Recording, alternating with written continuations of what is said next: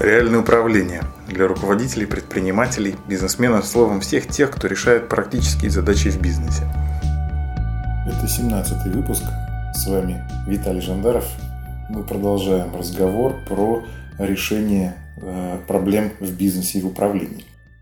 Мы думаем словами, по большей части. Язык, на котором мы описываем, язык, на котором мы формулируем, формирует для нас картину мира – Поэтому у нас до сих пор Солнце заходит, хотя мы знаем о вращении Земли. В бизнесе тоже существует и лингвистическая, и ментальная такая зависимость. На что, например, уходит часть денег? На зарплату очень частый ответ, еще на аренду и так далее. И, соответственно, как многие компании уменьшают расходы, как руководители действуют? Сокращать начинают. Пример. Как происходит обычно? У руководителя 6 менеджеров по работе с заказами. На что тратим деньги, думает руководитель? Тратим на зарплату. Надо оптимизировать. Значит, урежем расходы на зарплату. Ну, соответственно, сократим менеджеров вдвое. К чему привело? Уволил половину клиентов и заказов, столько же. Больше, большие очереди. Часть клиентов не выдерживают, ждать по часу уходят, остальные недовольны. В итоге потери.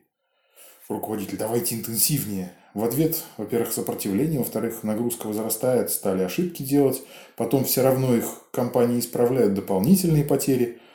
А если еще усилил нажим, тогда сверхурочные. А если их не оплачивать, это ваша вина, что вы задерживаетесь, не успеваете сделать в срок, и оплаты сверхурочных нет, тогда менеджеры будут уходить. В общем, это нереальная оптимизация, а затягивание гаек, где срывы в работе и вообще э, с риском развалить работу отдела. Как по-другому? Когда на старте что на что мы тратим.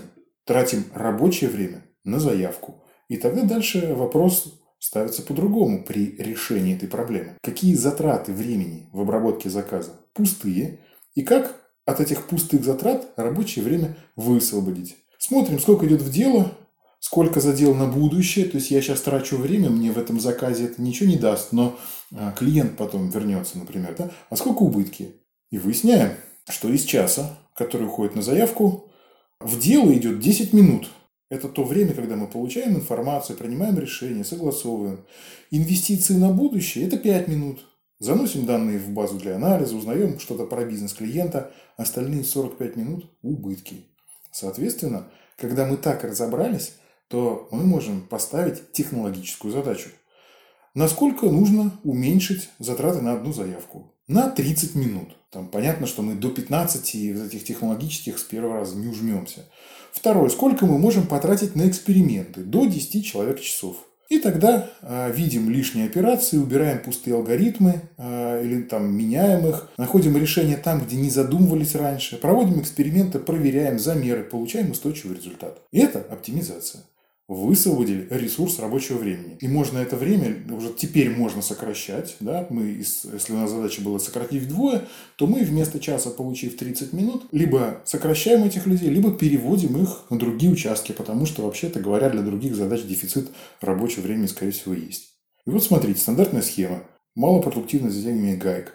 А целесообразный вариант, когда мы думаем, на что мы тратим время. Разница во взгляде руководителя. В первом случае тип рассуждений такой.